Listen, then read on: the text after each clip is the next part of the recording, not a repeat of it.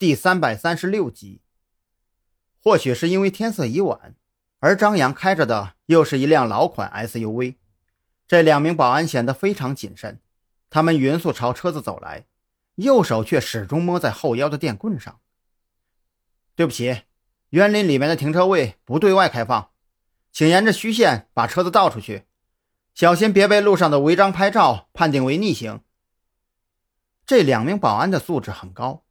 虽然小心谨慎，语气里却是没有丝毫的恶意，反而显得彬彬有礼。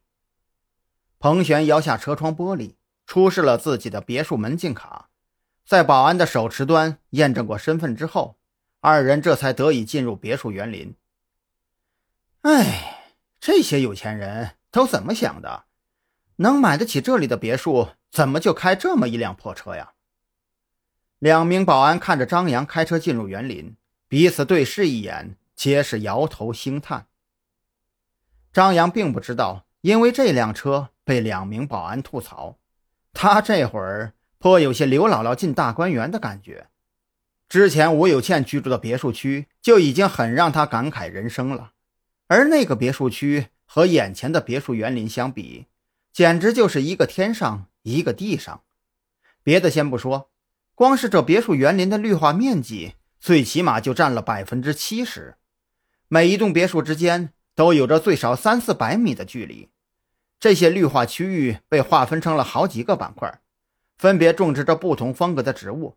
好多种类的植物，张扬都叫不上名字来。哎，有钱人的世界，我果然不懂。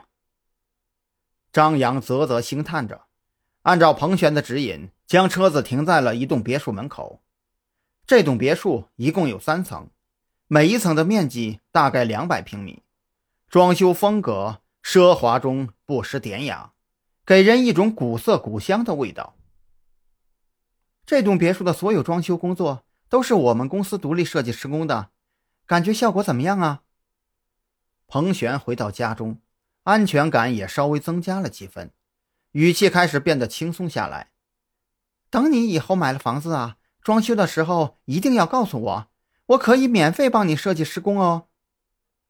别别别，你这不是在帮我，你这是在害我呀！行贿公安人员，这可是犯罪行为啊！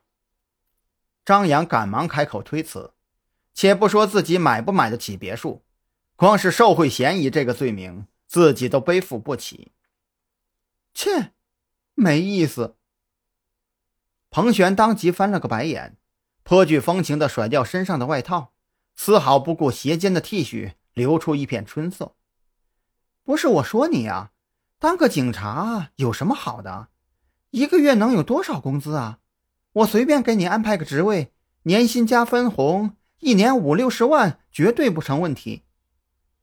我可是坚定的共产主义战士啊！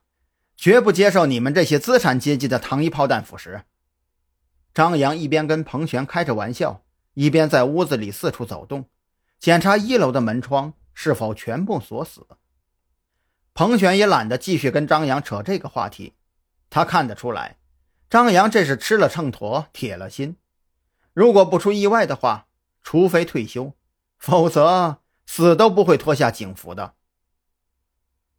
等张扬在一楼来回检查了一遍之后，彭璇指了指楼梯口，对他说道：“没有问题的话，我带你去二楼看看房间。走吧，让我参观一下富婆的闺房有多么奢华。”确定一楼没有什么安全隐患之后，张扬心中的巨石略微减轻了几分。